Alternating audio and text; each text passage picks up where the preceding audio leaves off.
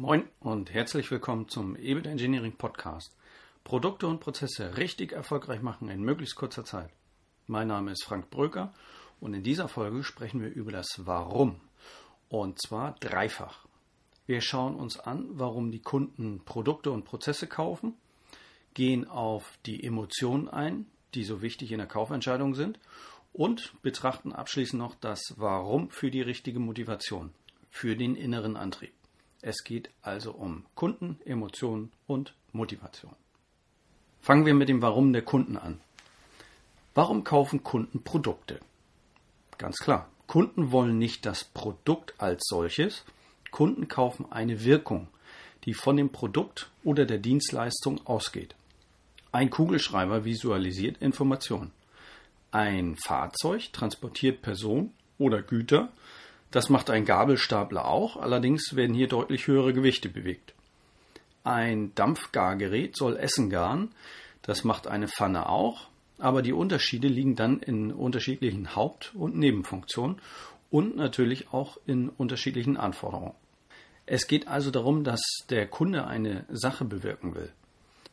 In der Produktentwicklung schauen wir uns die Kunden nach verschiedenen Gesichtspunkten an, weil Produkte niemals für alle Menschen auf der Welt sein können. In der Regel sind diese Produkte dann zu teuer. Die Kunden werden daher in Zielgruppen eingeteilt. Neben den Zielgruppen, die möglichst genau beschrieben werden sollten, gehört noch der Kontext, also der Zusammenhang zwischen Kundenwunsch und Nutzung selbst. Zum Beispiel gibt es viele Kugelschreiber, die meisten sind wohl für die Nutzung im Büro hergestellt. Es wurde aber auch ein Kugelschreiber extra für den Flug zum Mond hergestellt. Aufgrund der fehlenden Schwerkraft oben im, im All muss dieser Kugelschreiber dann ganz anders konzipiert werden, damit die Astronauten überhaupt damit schreiben können. Wie eben schon erwähnt, äh, können Fahrzeuge als Lastwagen oder auch als Gabelstapler ausgeführt werden. Beide transportieren Lasten. Einmal auf der Langstrecke und einmal auf der Kurzstrecke. Also, neben der Wirkung des Produktes muss äh, ich mir immer auch die Zielgruppe und den entsprechenden Kontext anschauen. Chefentwickler von Toyota werden daher auch äh, vor der eigentlichen Entwicklung eines neuen Fahrzeugs für längere Zeit äh, zu Studienzwecken in die Zielländer geschickt. Dort sollen die Besonderheiten und ein möglicher Zusatznutzen identifiziert werden. Erst dann wird mit den ersten Entwürfen gestartet. In den Lean-Methoden wird dies auch Gemba Walk genannt. Frei übersetzt heißt es dass wir an den Ort gehen sollen, an dem es passiert, um uns selbst einen Eindruck zu verschaffen. In deutschen Unternehmen wird diese Zeit in der Projektplanung meist äh, ausgeklammert. Leider. Das Prinzip des Gemba Walk durfte ich das erste Mal erleben bei der Firma Dolmer Motorgeräte in Hamburg, äh, bei der ich nach dem Studium gestartet war. Sollten äh, dies ehemalige Kollegen um den damaligen Projektleiter für die Trendschleifer hören, das war schon damals absolut mustergültig und ist aus meiner Sicht auch heute noch der Maßstab, zumindest von der Vorgehensweise her. Dann gibt es noch ein anderes Warum, nämlich warum habe ich das jetzt schon wieder gekauft? Ähm, warum hat mein Partner jetzt schon wieder so einen Quatsch gekauft und aus meiner persönlichen Sicht das Geld zum Fenster herausgeschmissen? Warum kaufen wir irrational ein? Antwort? Aufgrund unserer Emotionen. Unsere Emotionen verführen uns zum merkwürdigsten Dingen. Aus der Werbepsychologie kennen wir die folgenden Gründe für den Kauf eines Produktes. Ich strebe Sicherheit an, äh, möchte an Ansehen gewinnen oder ich möchte meine Neugier befriedigen. Vielleicht möchte ich auch einfach ähm, profan einen Gewinn erzielen.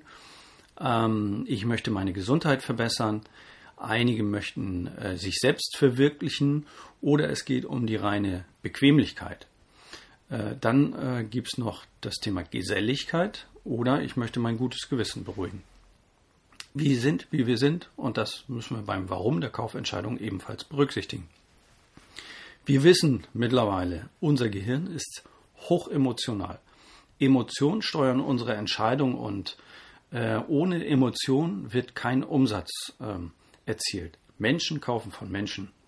Und äh, wir Menschen lieben Marken. Das macht das alles so schön einfach und ähm, ist ein Stück weit wieder der, dieser Punkt Sicherheit. Also wir reduzieren die Komplexität auf das, was wir auf die Marken übertragen.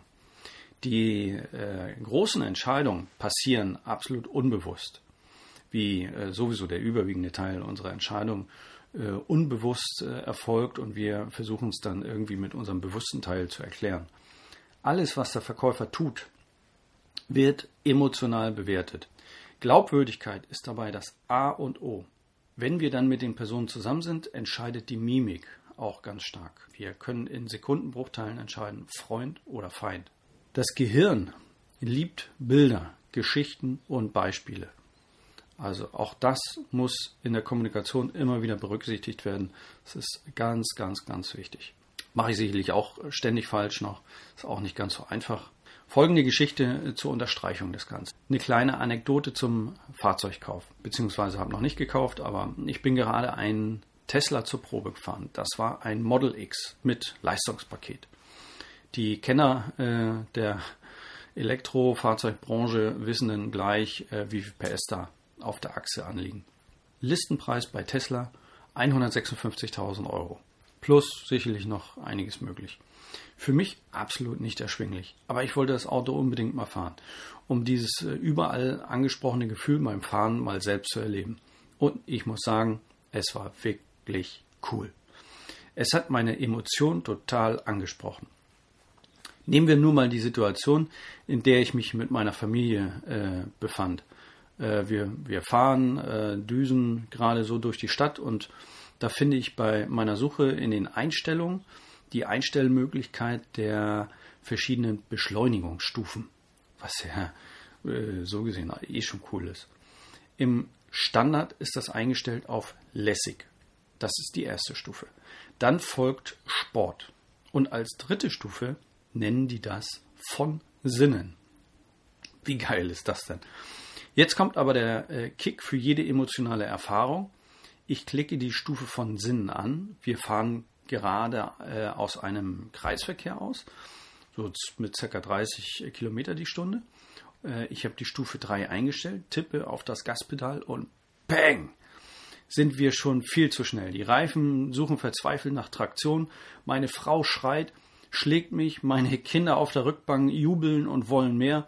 Und der Papa, ja, der grinst im Kreis. Das werde ich äh, sicherlich lange nicht vergessen. Mehr als 600 PS beißen in den Asphalt und ab geht die wilde Fahrt.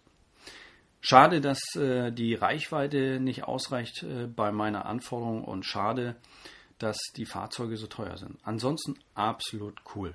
Total geniale Art äh, des Fahrens. Ähm, eigentlich die Frage, warum nicht schon lange. Weiterer Pluspunkt war für die Kiddies natürlich Spotify an Bord. Musikstreaming und gleich mal die Lieblingsmusik ausgewählt, sehr stark. Ich lasse mich als Käufer von Emotionen verführen. In diesem Fall hat es noch nicht ausgereicht, um das Produkt zu kaufen.